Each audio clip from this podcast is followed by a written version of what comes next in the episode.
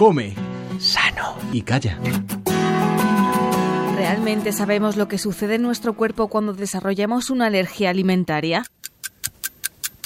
Beatriz Robles es nutricionista y nos lo explica. Para que se produzca una alergia, eh, de cualquier tipo, también alimentaria, tiene que haber habido un primer contacto con esa sustancia que nos haya inmunizado, que que haya eh, producido que tengamos anticuerpos frente a, ese alérgeno. Y es que muchos lo hemos notado, cada vez es más recurrente que personas conocidas, de repente sin causa aparente, desarrollen algún tipo de alergia a un alimento. No intolerancia, es muy común confundirlas, pero debemos saber que no son lo mismo.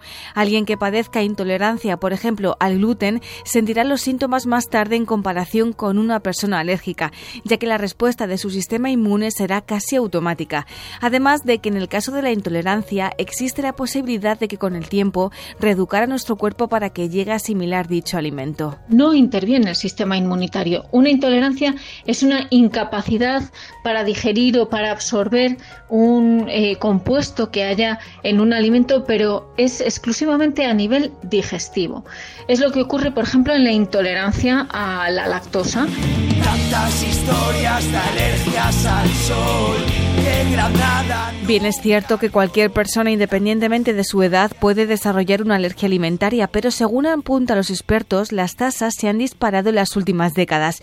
Los motivos no son nada alarmantes. En los últimos años, los avances en la medicina han favorecido la fiabilidad de todo tipo de diagnóstico, incluido el de las alergias. También puede haber cambios a lo largo de la edad, cambios en nuestro sistema inmunológico que eh, hagan que nos volvamos sensibles a determinado alérgeno.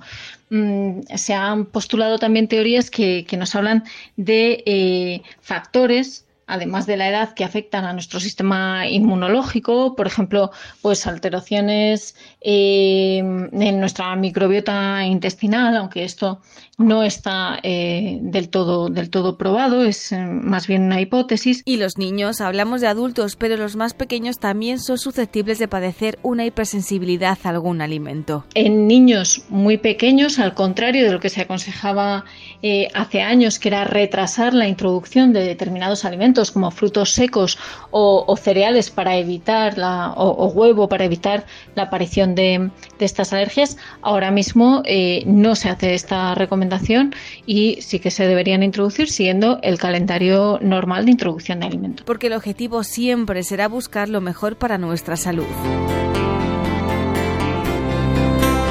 Paula Rodríguez, Radio 5 Todo Noticias.